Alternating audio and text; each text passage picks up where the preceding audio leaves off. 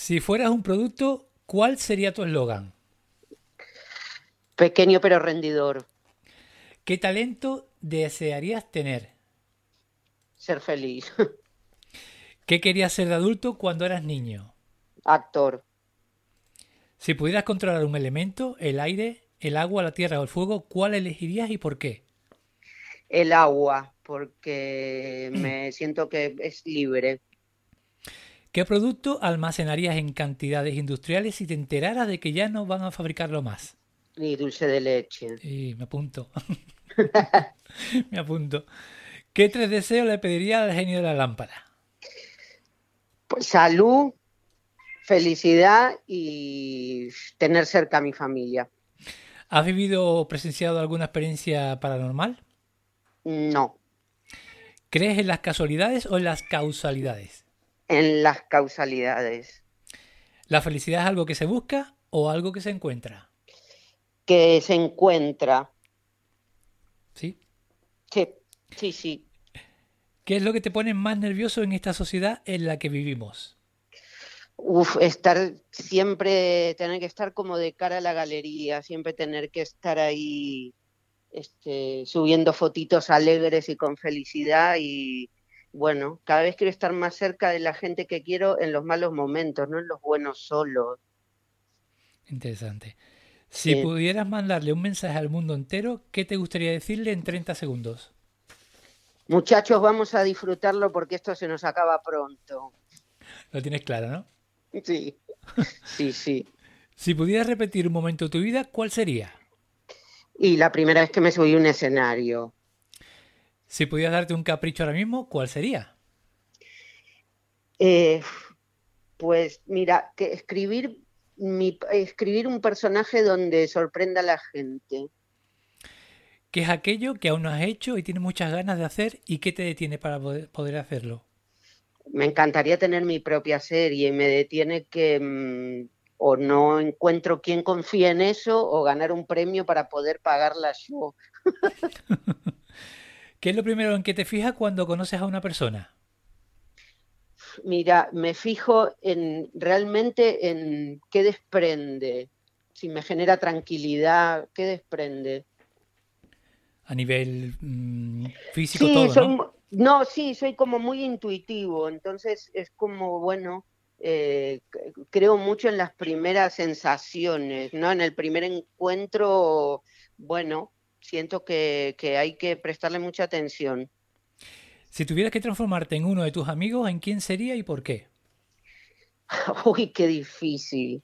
Eh, mira, tengo un amigo en Argentina que se llama Goyo, que tiene, le decimos Goyo, que tiene una banda y me encantaría ser él por cómo canta, porque a mí lo de cantar me genera tanto pánico que lo veo a él con esa libertad y, y abre la boca y es una belleza lo que sale que pues me encantaría, la verdad.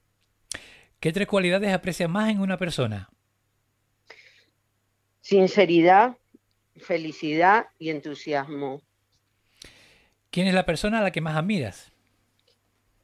Ah, Bueno, a mi madre, la verdad. ¿Cómo te describirías en tres adjetivos? Alegre, comprometido y incansable. ¿Cuál es el mejor consejo que te han dado? No bajes los brazos. Y a mí, sin conocerme nada, eh, ¿qué consejo me darías? Pues que me trates con cariño. Qué bueno. ¿A quién mandaría de sorpresa un ramo de flores? Vamos acabando. A mí mismo. Pero aparte lo haría como con mucho tiempo, por ejemplo, pedirlo hoy para un, de acá a un año y sorprenderme, Qué bueno. Sin fecha fija, ¿no? Te lo juro, es sorprenderme de pronto a ver quién me mandó este ramo y después acordarme, pero qué boludo, si lo mandé yo a propósito, me encantaría. Qué bueno, qué bueno. Mira, lo voy, lo voy a hacer. Ya te di una idea, ya te di una idea ahí, ¿no? Pues sí, sí, sí. Eh, ¿a qué ser querido te gustaría volver a abrazar? A, mi, a mis abuelas, a las dos. Y vamos por la última. ¿De qué te sientes más agradecido en la vida? Uf, de, de todo, sobre todo haber tenido una nueva oportunidad de- desde que vivo acá. Uno cuando se va a vivir a otro país realmente empieza como una nueva vida, porque empieza muchas veces realmente a ser uno, porque no hay, no hay ahí ojos que controlen, entonces uno realmente, yo creo que fue cuando más libre me sentí, fue cuando me vine a vivir acá, porque no tenía ningún ninguna traba, entonces eh, es como volver a empezar, es un poco volver a nacer, irse a otros países. Pues hasta, mm. pues hasta aquí este quiz inicial, así que 3, 2, 1, intro.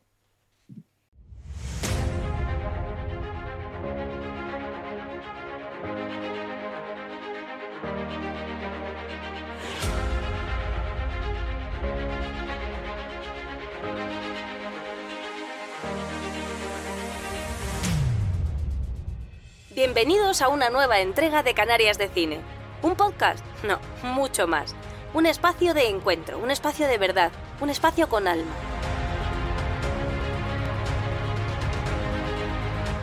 Profesionales del mundo del cine, de la música, del arte, del entretenimiento, hacen un alto en el camino y paran en esta casa, la casa de Francisco Torrea, que por unos minutos será también la suya.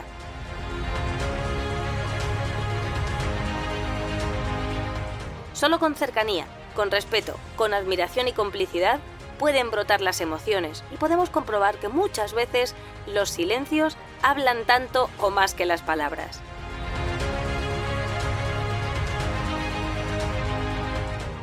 Ven, pasa, acomódate, disfruta. Aquí comienza Canarias de Cine.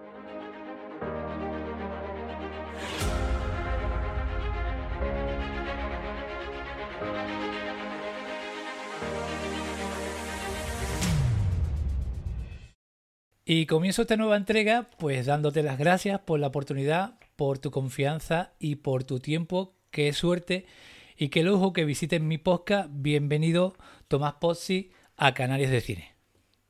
Nada, muchísimas gracias por, por invitarme y es un placer estar aquí charlando un rato contigo, la verdad. Tomás Pozzi, ¿qué conoce de las Islas Canarias? Pues mira, la verdad es que conozco bastante porque tuve la suerte de ir eh, varias veces o con función de teatro o eh, fui varias veces, entonces es un... y tengo mucha gente eh, querida o porque he trabajado con ellos o porque nos hemos encontrado y, y la verdad es que es un, es un sitio al que me encantaría ir más seguido, es un placer cada vez que voy las islas, siempre siempre. Eh, tengo muy buenos recuerdos, la verdad. Eh, ¿En qué momento y tal te encuentras, Tomás? Pues qué, pregunta difícil. Em, estoy, eh, creo que todos, todos, pero bueno, voy a hablar por mí. Estoy en un momento donde estoy todavía como recalibrando y reajustando todo lo que nos pasó este último tiempo, todo lo que me pasó. Entonces estoy, sobre todo como organizando mi cabeza.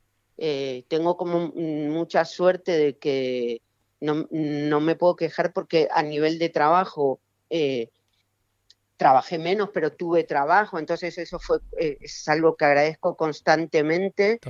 Y ahora, bueno, estoy en un momento donde creo que todos estamos como realmente siendo conscientes de que en qué en qué estado nos quedó la cabeza después de de todo lo que ocurrió, que uno no, no nos dábamos cuenta de eso y de pronto, bueno, ahora empezamos a ser conscientes de que, bueno, de que hay que reacomodar la cabeza. Así que estoy un poco amueblando mi cabeza, volviendo a, estar lo más centrado posible. Sí, digamos como que los efectos, parece que como, como, como que uno está adormecido, entre comillas, y ahora como que empieza a reactivar, a despertar y a darse cuenta de, de muchísimas cosas que se han quedado en el camino y de tantas cosas que han cambiado, ¿no? Sí, y lo, lo que te cuento, creo que, que no fuimos conscientes de eso, de que fue, fue un golpe durísimo este, en muchos ámbitos. Tomás, ¿tienes, la, la, sensación de que, de que muchas personas mm, parece como si no hubiese pasado nada? Bueno, sí, un poco sí, un poco pero es que por eso digo que no somos conscientes de si de pronto por eso se está hablando tanto ahora de las, de, del, no sé, de, hacer, de, ir a un psicólogo y de realmente todo esto, porque ahora empezamos a ser conscientes de lo, de lo que sufrimos de verdad, el encierro, el estar sin trabajo, el, toda esta situación, eh, las muertes que hubieron. Bueno, ahora empezamos como a, a entenderlo. Entonces, bueno, creo que estamos todos en ese momento de, de reacomodar nuestra, nuestra forma de pensar, nuestra cabeza. Y bueno, ahí estoy en ese momento. retomo una pregunta que hacía hace tiempo, cuando estaba más, más, fresquito lo que el, el, post-confinamiento y demás. ¿Crees que, mm. ¿Crees que ha sido una oportunidad perdida para la sociedad, para la humanidad, quizás para mejorar? Sí, pero eso es, para mí eso es un clásico. Siempre, siempre que nos enfrentamos a momentos eh, como trascendentales para la humanidad, eh, el mensaje que se larga de todos y, que nosotros mismos lo, lo, lo, decimos tratando de quedarnos ese, bueno, esto nos va a servir para mejorar, nos va a hacer mejores seres humanos, nos va a hacer... Y de pronto nos damos cuenta que nos volvemos a mentir una y otras veces y las veces que hagan falta nos vamos a mentir, porque, porque no ocurre. La verdad es que no ocurre. Eh, y no, no sé por qué, ojalá, ojalá hmm. descubriésemos por qué no lo hacemos y nos mentimos cuando realmente hay momentos donde es para parar y decir, bueno, vamos a, a, nos obligan a parar, como, bueno, lo de la pandemia fue brutal, bueno, nos obligan a parar, vamos realmente a aprovecharlo para para ver qué tenemos que cambiar. Y parecía que sí, que es lo peor de todo, cuando uno cree, como en, como en los romances, cuando uno cree que va a ocurrir y al final no ocurre, es como la mayor decepción de un, de un amor que no pudo ser. Bueno, pues es un poco lo mismo, es el, el cambio que nunca ocurre. Entonces, bueno, ahí estamos. Espero que aprendamos alguna vez. Tomás, al principio de, de esta charla eh, me gusta, aunque ya has comentado algo en el, en una de las preguntas del quiz inicial, me gusta llevar al invitado a su infancia. ¿Cómo era Tomás Pozzi de, pequeñito, 5, 6, 10 añitos? ¿Cómo era? Mira, em, yo creo que, en mi esencia mucho no cambié con ese niño, que es, y por, eso vamos a actuar, que es eh, muy, muy de jugar, muy, eh, muy curioso, muy de gustarme. Entretener a mi familia, a mis amigos, em, eh, muy, de, muy ese estilo de pero no no de no de querer llamar la atención sino esta cosa que tiene que por eso me encanta el, el humor y la comedia de me gusta mucho hacerle pasar un buen rato a la gente. Entonces eso lo tengo desde muy chico muy chico. De, me acuerdo con seis años ya en las reuniones familiares estar imitando a familiares o a profesores del colegio, no sé qué, estas cosas para que la gente lo pasara bien. Y, lo sigo manteniendo, eh, Eso, esa parte de niño sigue estando. ¿Eres, más de, suerte. ¿Eres más de Lelutier o de Mirachi? No, de Lutier. sí, sí, toda la vida. Sí, ¿Y sigue, sigues en conexión eh, con, con, ese niño interior tuyo? Sí, sí, por lo que te cuento, porque creo que mm, que, o sea, creo que todos deberíamos cada tanto volver a sentarnos frente a una foto nuestra cuando éramos mm. chicos y, bueno, y que nos mire para ver que, si se está decepcionando o no.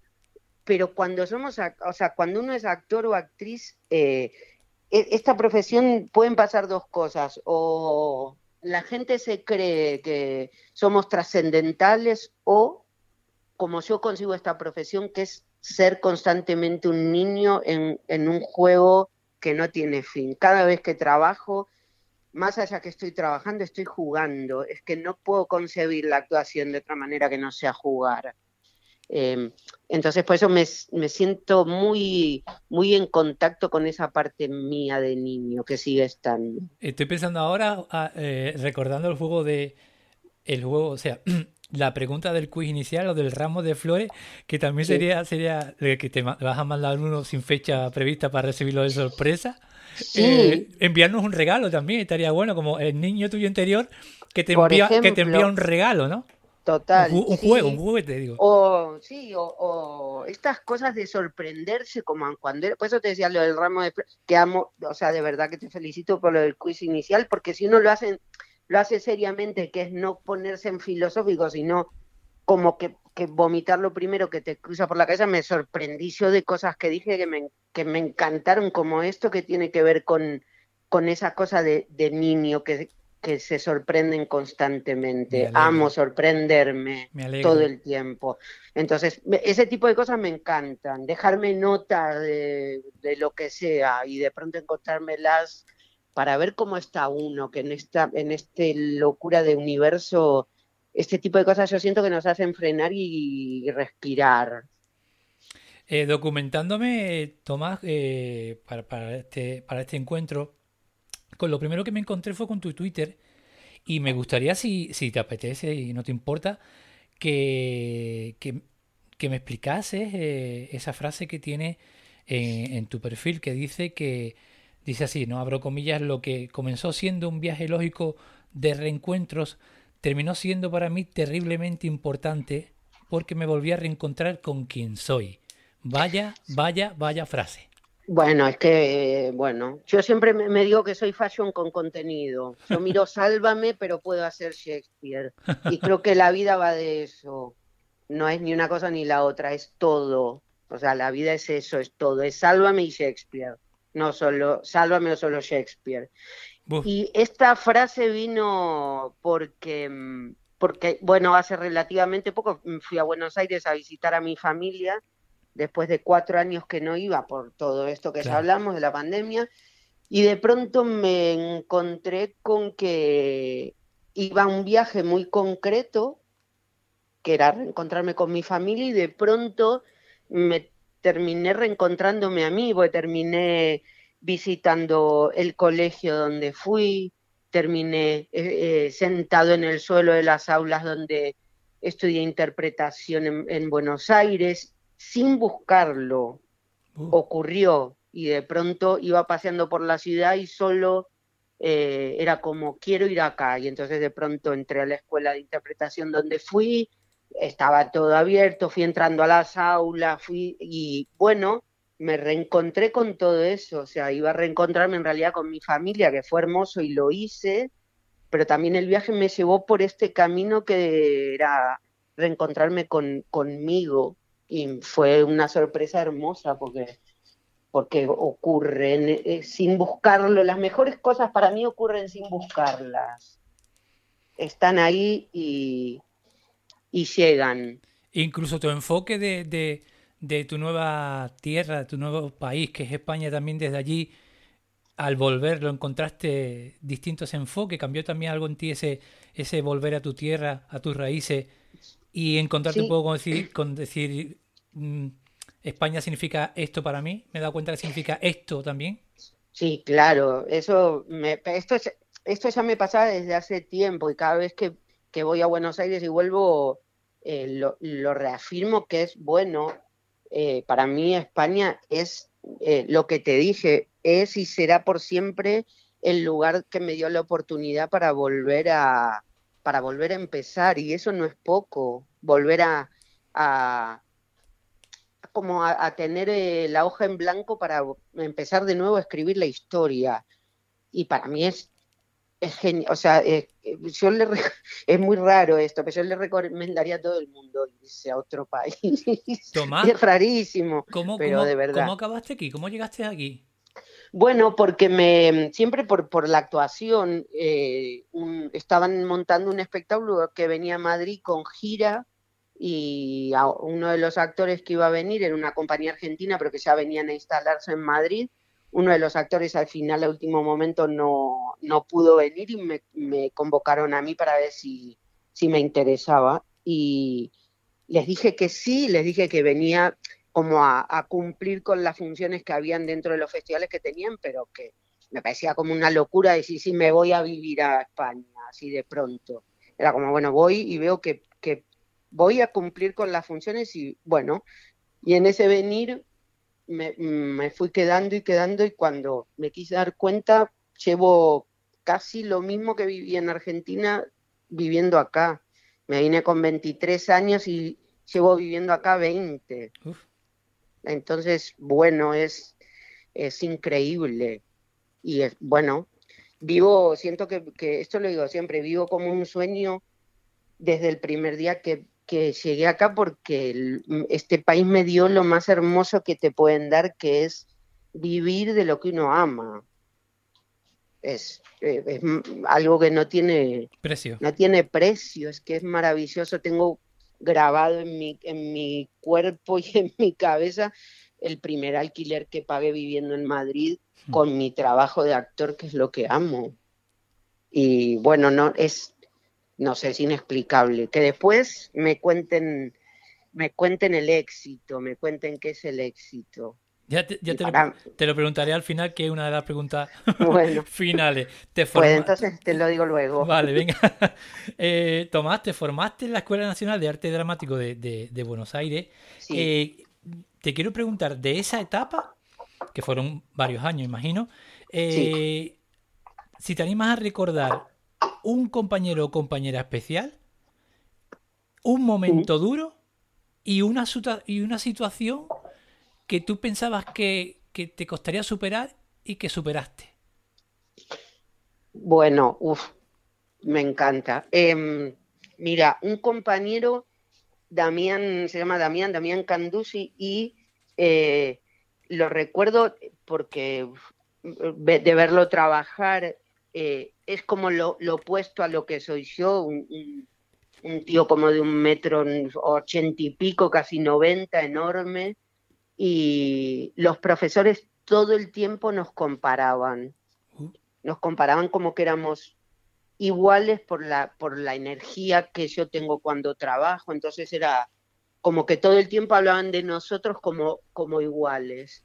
Y hace, en este último viaje me volví a reencontrar con Damián ¿Después, eh, ¿Después de cuánto tiempo? Después de un montón. No te, no te quiero mentir, pero. Más de 15. No, más de 20. Porque si hace 20 que vivo acá. Claro, claro. Eh, lo, la última vez que los vi a Damián fue en la escuela estudiando interpretación. ¿Quién, ¿Quién, provocó ese encuentro? ¿Tú o él? ¿Los dos? ¿Cómo fue? No, los dos. Fue un poco que nos. Esto de las redes sociales, que para algunas cosas son una cagada y para otras cosas son maravilla pura. Que Correcto.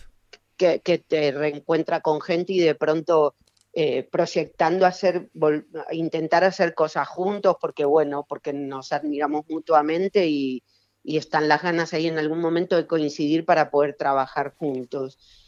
Em, ¿Te reencontraste con él? sí, sí, y fue, fue maravilloso, porque bueno, porque tiene, tiene que ver con esto que te estaba contando, que bueno, fue reencontrarme con él y conmigo y con parte de, de una historia muy fuerte de, un momento de estudiar en un sitio que me hizo muy bien. Y gracias a él conocí a, Julio Chávez, que es un actor argentino, que fue para mí quien es mi profesor de interpretación. Tuve varios, pero para mí Julio es quien me, quien me marcó el camino que quiero seguir. Y lo conocí por Damián, eh, así que siempre le estoy agradecido haberme presentado a Julio. Después. ¿Un momento duro? Un momento duro fue en el último año de, de, la carrera de interpretación, casi entrando al último año, eh, me vinieron a evaluar y me, uno de los profesores que me evaluaba era quien iba a ser mi profesor el año siguiente y mm, era un director de teatro y dijo que, que no, que no quería, que no que no me quería pasar de año, que yo era un tipo de actor que, con el cual él nunca trabajaría. Uh. Y entonces, bueno, se armó como una revolución porque mi, mi, profesor de ese año dijo, bueno, si Tomás no pasa de año, es que no pasa la mitad del curso no puede pasar. Entonces, por un lado tenía lo que decía ese profesor y por otro lado a mi profesor defendiendo mi trabajo, que para mí fue maravilloso. Y mm, la última. Una situación superada que pensabas que, esto no lo paso, esto no lo supero, esto no. O sea, es, este momento yo pensé que no lo superaba. Sí, sí, sí, estaba pensando. Y hice algo que, creo que define cómo soy. Por supuesto, pasé de curso. Llego al, el primer día del, del curso con este profesor que no quería que esté con él. Entonces, toma lista y cuando dice mi nombre, le digo, vengo a decir que estoy presente, pero que no voy a estar en este curso porque no tengo nada que aprender de usted. No me puede enseñar nada, no puedo, nada de lo que usted diga yo lo puedo tomar en serio. Entonces, vengo el primer día para decirle que no creo que usted, no le puedo poner el título de profesor para mí, así que muchas gracias y me fui. y me pasé, eh, yo estudiaba por la mañana y hicieron como una excepción y pasé al turno de la noche a estudiar el último año por la noche. Y bueno, salí después de eso, pero como te dije antes, como Damián, salí como de un metro noventa y cinco, mm. porque, porque creí que era lo correcto que tenía que hacer. Y último recuerdo de, de, esa época, una, una pregunta que he ido apuntando a la par que escuchándote.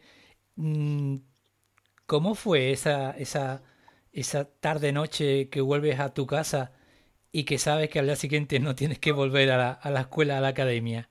E, esos días después, eh, ¿ese vacío cómo te sentiste? No, mira, no, por suerte no lo sentí como un vacío porque mm, todo el tiempo yo estuve no, no creo, no creo, sobre todo en interpretación, no creo tanto en estudiar, creo en hacer. Okay. Entonces, yo todo el tiempo estuve haciendo teatro desde que tengo, yo tuve un colegio donde hacíamos teatro y con seis años actué por primera vez. Entonces, como que ese, ese vacío no lo sentí porque, porque estaba actuando todo el tiempo. Entonces, eh, no lo viví como como un vacío, sino más bien lo viví como algo de, si pude, que, imagino que es un poco lo que le pasa a los chicos que estudian eh, aquí en Madrid en la RESAT, por ejemplo, que es, es algo tan académico y tan hasta militar de las horas, que cuando uno pasa por eso sale con la mente de decir, bueno, si pude con esto, puedo con cualquier cosa. Porque por lo menos allá habían mil trabas estudiando, desde el sitio, cómo eran las aulas, que eran incómodas, que no, que hacías por ahí expresión corporal en un suelo que todavía no estaba de todo terminado. Entonces, pasaban mil cosas que la, verdad, la idea, mi sensación fue, ah, bueno, si pude con esto, puedo con todo. Esa fue la sensación, la verdad, cuando terminé. Tomás, eh, te quiero pedir Imagínate que ahora te has transformado en un barman, estás detrás de una, barra ahí con, tu, con tus copas, tus bebidas, tus mezclas, tu todo. Que diseñes un cóctel con tres ingredientes. Uno que sea del cine, otro de la televisión y otro del teatro. ¿Qué, qué ingredientes pondrías en ese, en ese cóctel de cada, de cada tipo de trabajo? Mm, mira, del del cine... Que quede con buen sabor, ¿eh? Sí, claro. Del cine yo ah, pondría la intimidad, o sea, es que no hay nada más íntimo que un primer plano. O sea, un primer plano genera una intimidad que me parece brutal. Total. De la televisión, el, a, mí como actor me sirve el vértigo. No hay ningún medio más vertiginoso que la televisión y, es, es toda una universidad la televisión, de aprender a resolver, a, bueno, a estar centrado para que no te agarren ataques de pánico, porque pues lo que te digo, pues son muchas horas y hay que resolver. Y del teatro me quedo con la con, la seguridad que, que, siento en el teatro. Para mí el teatro es como mi, es el salón de mi casa en ningún otro sitio estoy más cómodo que en un escenario. Entonces me quedaría con eso, la verdad.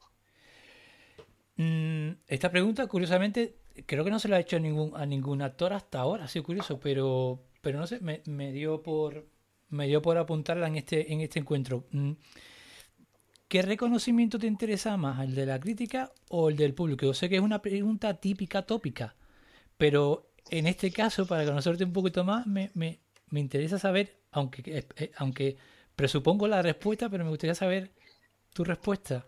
Sí, es que es, vivimos del público. A mí me, interesa, me interesa lo que pasa con la gente y creo que va unido. Es que poca, o, yo he tenido la suerte que pocas veces lo que le pasa al público con, conmigo, con mis interpretaciones, difieren mucho de lo que escribe la crítica. Rara vez han ido por caminos diferentes. Y, eso es porque, porque mm, me divierto haciéndolo, entonces confío en, que la gente lo va a tomar así. y por más que le tengamos pánico a los críticos, son seres humanos, entonces lo van a pasar bien también. Entonces no le tengo mucho miedo a la crítica.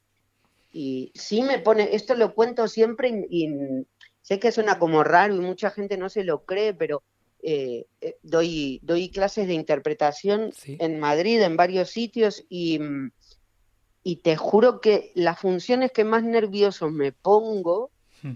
son cuando vienen, cuando sé que vienen alumnos míos. ¿En serio? Sí, porque es toda una responsabilidad para mí porque, bueno, porque genera un espacio para mí estar al, frente de, gente que se está formando en esta profesión y que en definitiva te, te terminan tomando como un ejemplo. Eh, pues después, y, porque eso fue lo que me enseñó a mí Julio, mi profesor, es como lo que él decía, yo después lo iba a ver al teatro y es lo que hacía. No me vendía una historia que, que, él luego no, no hacía. Entonces, eh, yo soy muy consecuente con eso. Yo sé la responsabilidad que tengo cuando doy clases porque, porque me lo tomo de verdad muy en serio. Entonces me pone muchísimo más nervioso cuando sé que vienen alumnos porque es como, bueno, ven que lo que, ven que, lo que les digo es lo que hago, ven que observo como yo les pido que observen, eh, porque es mi compromiso más grande. Si viene un crítico y no le gusta, pues sí, a lo mejor me enojo tres segundos por el ego que tenemos, que es así, lamentablemente, y después me no pasa nada. Ahora, que un alumno se sienta defraudado porque porque cree que le quiero vender algo que luego no va acorde con lo que me ve hacer, coherencia. Ahí ya lo, por supuesto, es que para mí es fundamental la coherencia. Y insisto que, que una de las cosas que me enseñó Julio justamente es esa, el, él era muy coherente con todo y bueno, pues intento ir por ese camino, ser lo más coherente que puedo. Seguimos un poquito más, Tomás, ¿te apetece? Sí. Sí, claro, claro. Tengo un listadito aquí de, compañeros y bueno, te los nombro y, coméntame lo que te apetezca de, ellos, ¿vale? Vale. Eh, Santi Rodríguez. Bueno, Santi Rodríguez yo creo que es con con una, con una persona en las que más me he reído trabajando. Y bueno, un, ser humano maravilloso, es que lo adoro. Marian Hernández, tiramos a las Canarias.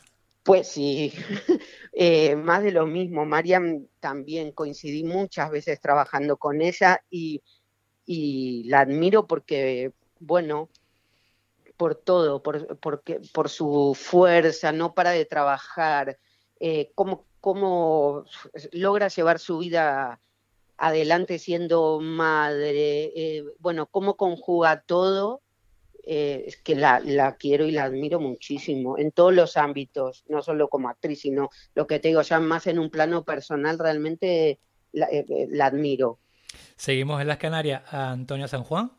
Bueno, es que me, la, la amo y, y no digo más, la amo. Eh, Mario Casas. Bueno, Mario Casas para mí fue mm, un, ejemplo, una sorpresa y un ejemplo. Eh, igual, es un trabajador incansable y es eh, cuando rodamos la película con Alex de la Iglesia juntos, que fue maravilloso de lo que, lo que aprendí viéndolo trabajar, tuvo un gesto que mm, todavía lo, lo, guardo porque no me había pasado jamás, que estoy cocinando en mi casa y de pronto me suena el teléfono y hola, ¿qué tal? Soy Mario Casas. Le digo, ¿cómo? Sí, Tomás, ¿qué tal? Es que nada, quería hablar contigo para contarte que nada, que estoy feliz que vamos a trabajar juntos. Ya había trabajado con el hermano varias veces, con Oscar. Y bueno, me, me dejó loco porque nunca me había ocurrido algo así nunca, yo no tenía relación con Mario ni nada y de pronto que, que tenga como ese detalle de llamarme, porque encima la película realmente teníamos que armar ahí como una química porque casi todo, la todo teníamos juntos y había que armar una química como bien especial. y muy buena química, ¿eh? muy buena química. Sí, pues que lo pasamos genial, pero bueno, eh, me, me dejó, me, me enloquecí después verlo trabajar, que es un poco lo que te decía, Mario nació casi enfrente de una cámara. Entonces sabe muy bien lo que hace, muy bien. Entonces era, era muy lindo verlo porque es que no comete un error, un, ni un error comete trabajando. Yo tengo, eh, estoy pensando ahora eh, que tengo que hacer ya una, una listita aquí en casa, una libretita, porque yo ¿Mm? soy muy de repetir mm, y, de, de repetir películas cuando me las paso bien. Y, y, eh, creo que la lista de, de Alex de la Iglesia, que ahora te Mm. preguntaré, ahora te preguntaré por él, cómo es trabajar con él, eh, que precisamente está rodando por aquí, por, por la laguna, por Tenerife. Eh, em, Muertos de risa, creo que es la primera, que es la que he visto más de él, la que más veces he visto, y la segunda, Sí. y la segunda es Mi Gran Noche. Yo con Mi Gran Noche bien. me lo paso, me lo paso, me lo paso pipa, me lo paso, y aparte sale Rafael encima ya para qué quiero más. Bueno, Bueno, Alex de la Iglesia, cuéntame. y para mí es que, eh, sabes que todavía no soy, como, no soy muy consciente que trabajé con él. Para mí fue un sueño todo. Te tienes que pellizcar todavía. Te lo juro, es que eh, recibir el llamado que quería trabajar conmigo, eh, fui a hacer, por supuesto hice casting. El día que fui al casting tuve la suerte que hubo un momento que, que, que había que probar a otros actores y entonces la, la directora de casting me pidió si me podía quedar. Entonces, no solo hice mi prueba, sino que hice, estuve como toda la mañana haciendo mi personaje con distintos actores. Entonces ya fue, a mí me pareció maravilloso. ¿Eso se cobra, Por- Tomás? No, no, pero era como, bueno, si él tiene, algo- yo pensaba, esto es mágico porque si él tiene alguna duda, de pronto me ve haciendo la misma escena mil veces con distintos actores de distintas maneras, dije, no puedo tener más suerte, porque los castings son, son horribles, porque es como que vas y es en un minuto y medio, dos, es como tener que convencer a todo el mundo de que sos ideal para eso. Y de pronto tener esa oportunidad fue como, bueno, no me lo puedo creer. ¿Como con cuántos actores hiciste la, la- la No, no me acuerdo, pero sí, bueno, ocho, creo, ocho, nueve seguro. Eh, y, y después trabajar con él, es que sí, es, es historia del cine, Alex. Y de pronto, eh, bueno, él, lo mismo que dice, estar un día, el primer día de, de lectura del guion y escucharlo cantar a Rafael a capela, cuando, bueno, y acababa a cantar tal canción y Rafael nos cantaba a capela las canciones. Eh, no sé, el primer día de rodaje no me lo olvido más porque eh, lo mismo, a las 7 de la mañana rodando eh, y un número musical con Rafael y en un momento es que de pronto me tuve como que, que golpear y decir, no, a ver, tenés que actuar. Pues lo estás mirando a Rafael como que sos un fan estúpido y no va de eso el personaje. Entonces despertate y empecé a actuar, pero es que, bueno, el primer día fue muy fuerte verlo a Rafael ahí eh, eh, haciendo eso, era increíble. Después con Mario lo pasamos genial y Alex verlo trabajar es maravilloso. Y, y me guardo, no sé, me guardo comentarios que me hizo sobre mi trabajo y cuando hacíamos las escenas que yo no podía creer que de pronto Alex de la Iglesia me esté diciendo es, esas cosas a mí como actor, me, me quedaba loco, lo, lo admiro muchísimo. Y último que te quiero nombrar de esta lista, pues el personaje de Amanda de la obra Querido Capricho. Bueno, a- Amanda fue todo un Ahí te la, ahí te la colé, ahí te la colé. Sí, estuviste muy bien. Y aparte amo que me preguntes de, de Amanda. Em, fue todo un desafío porque fue una, una idea eh, sobre un, una- un espectáculo que, que yo quería hacer. Tengo una compañía de teatro pequeña y entonces hablando con Tomás Cabané, que es el director, le conté la idea que tenía y empezamos a armar este espectáculo que se llama Querido Capricho. Y fue loquísimo porque hablando, el espectáculo Amanda es una mujer que se enamora de un chico 20 años más joven, que tienen como encuentros y desencuentros y ella se encierra en su habitación y decide que no va a salir hasta que no, hasta que no la llame. Y Estás tú solo en el escenario todo el rato. Sí, sí, sí. Eh, y entonces fue hermoso ir descubriendo que mientras más hablaba de ella, más hablaba de mí. Me sentí identificado en un montón de cosas de Amanda. Al final me di cuenta que soy, soy mayor de lo que creo, porque creo en cosas que en teoría son antiguas, pero que para mí tienen mucha importancia, el, valor de la palabra, el decir, eh, mañana te llamo y yo estoy pegado al teléfono esperando a que me llamen porque me dijeron mañana te llamo. Sigo creciendo en esas cosas. Eh, y, después, bueno, cuanto, más íbamos ahí hablando de esta mujer y de lo que sentía, eh, inevitablemente en el espectáculo hubo como un desdoblamiento que terminé también apareciendo yo y hablando de, de, mí, de mi visión sobre el amor, porque bueno, porque era necesario.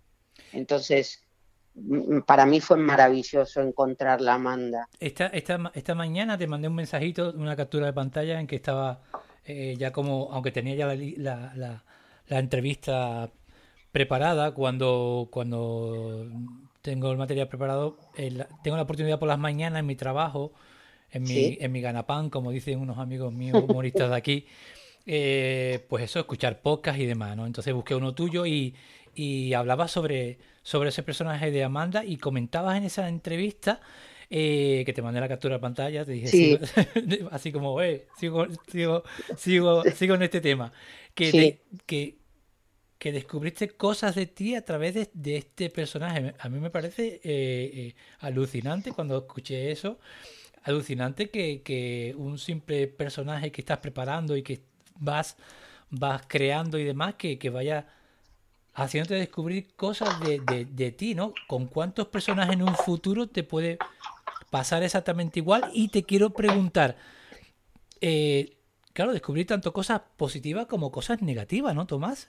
Y sí, claro. Esto en realidad debería pasar siempre.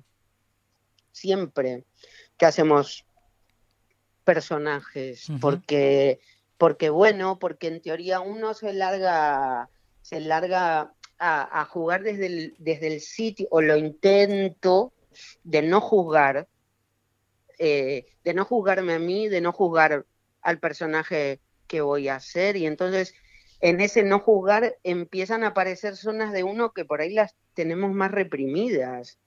Y de pronto, en ese no juzgar y en esa libertad en el juego, a mí me pasa que me, sorprendo eh, escuchándome decir cosas que, decir o hacer cosas que me quedó un poco de, de dónde vino esto, de qué lado eh, de, mi cerebro, de mi corazón o de donde sea, surgió esto que evidentemente está en mí, porque si no, no surge, pero que no está como en, en, una primer capa, este, que es lo habitual, sino cosas que por ahí uno reprime más por, por, bueno, por miedo al que dirán o a la sociedad o porque es políticamente incorrecto, bueno, y cuando uno se, se libera en ese sentido de no juzgarse, empiezan a aparecer estas cosas que uno termina viéndose mucho más reconocible reflejado en el personaje que, en uno mismo. Es como si esto,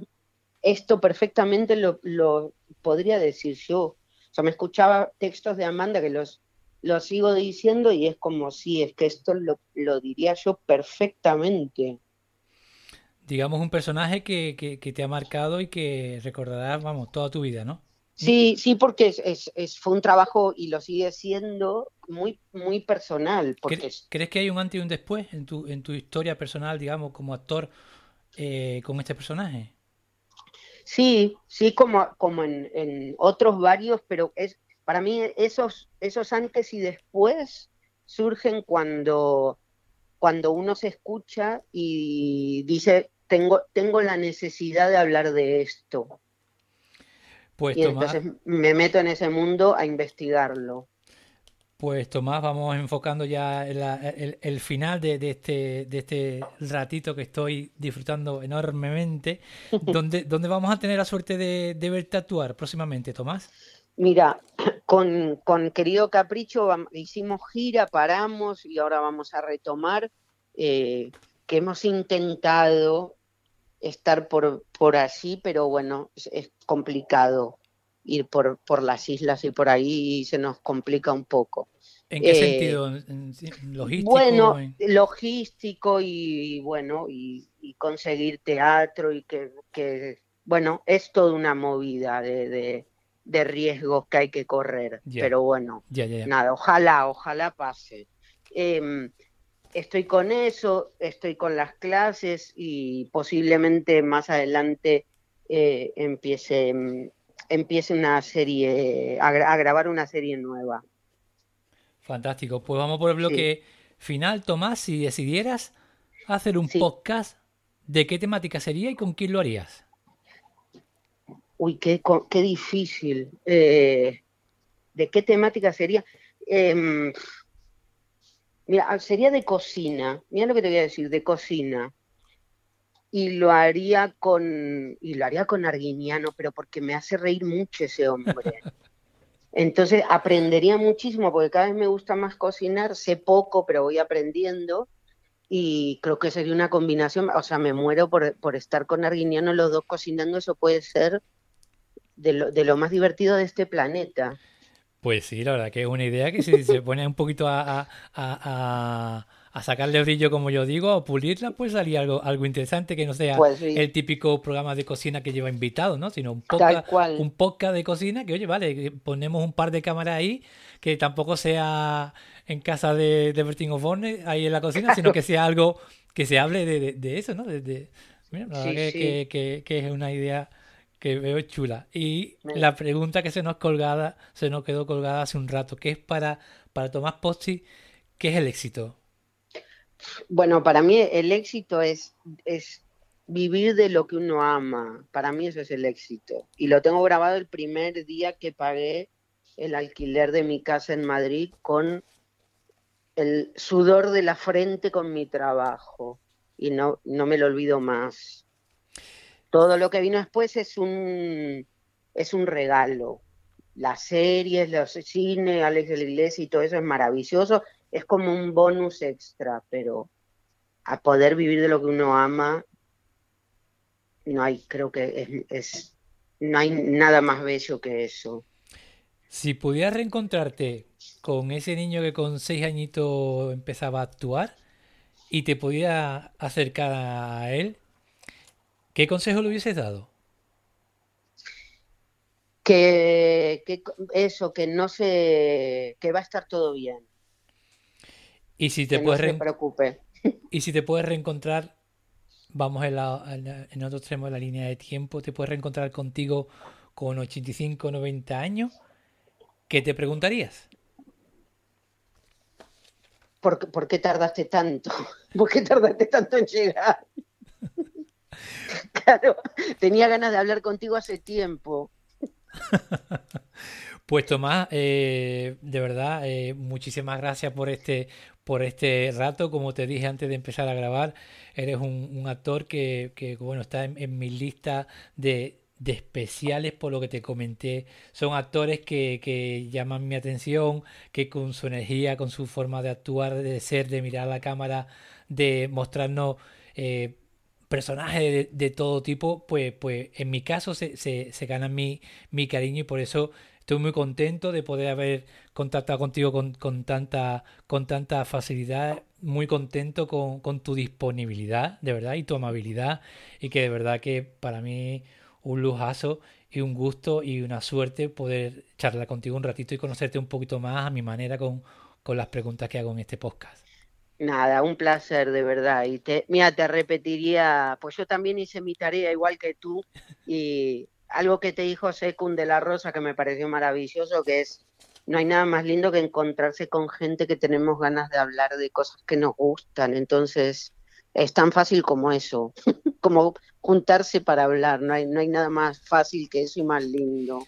Sí, ¿no? Y que, que en estos tiempos, en este mundo de, de, todo rápido, de todo cortito, de todo al pie, eh, yo personalmente agradezco, eh, aunque sea vía telefónica, vía Zoom, en este caso ya de hace tiempo cara a cara, agradezco eso, eso, esos momentos en que sí, tienen que estar pendientes del, del tiempo, del reloj, porque sí, porque eh, no puedes manejar el tiempo de los demás, pero que yo pienso que, que, que provoca satisfacción en estos días tanto en mi invitado como en mí, ese rato en el que igual puede hablar, ¿no? Hablar y pensar de cosas que hacías tiempo que, que no se te pasaban por, por la cabeza, ¿no? Me niego, me niego a pasar por el aro de, de los 10 minutos, 7 minutos, 5 minutos de las cosas cortitas, aunque nos quieran seguir haciendo creer, perdona por este speech, que lo que funciona hoy en día es lo cortito y, lo rápido. Total. Total, y, y desmitificar esto de que esta profesión tiene mucho de que cuanto más inaccesible, más interesante es la persona. Me resulta como algo tan estúpido la gente que se quiere hacer como inaccesible. No tiene sentido. Em, eh, sí, retomo lo de lo de Secund de la Rosa, ¿no? Ese que me dijo, ese decirme a mí, si no, no, no, eh, un honor para mí conocerte a ti, ¿no? Eh, el hecho de de, de, de, bueno, que al fin y al cabo que, que, llamen a tu puerta a alguien que no conoce de nada, vale. Que alguien que no apenas sigue a nadie, vale. Alguien que tampoco tiene un, unos likes, unos tal, potentes y fuertes, pero que, que, uno nunca sabe, tanto desde mi, mi, parte como de vuestra parte, que te puedes encontrar al otro lado, ¿no? Y yo pienso que gracias a este podcast tengo la suerte de, de, de, conocer de una forma que muy poca gente creo que va a tener la suerte de conocer en este caso a, a Tomás Posi. Nada, sigue, sigue ahí conociendo gente. Pues nada, Tomás, aquí terminamos y hasta aquí esta entrega de Canarias de Cine. Cuídense mucho.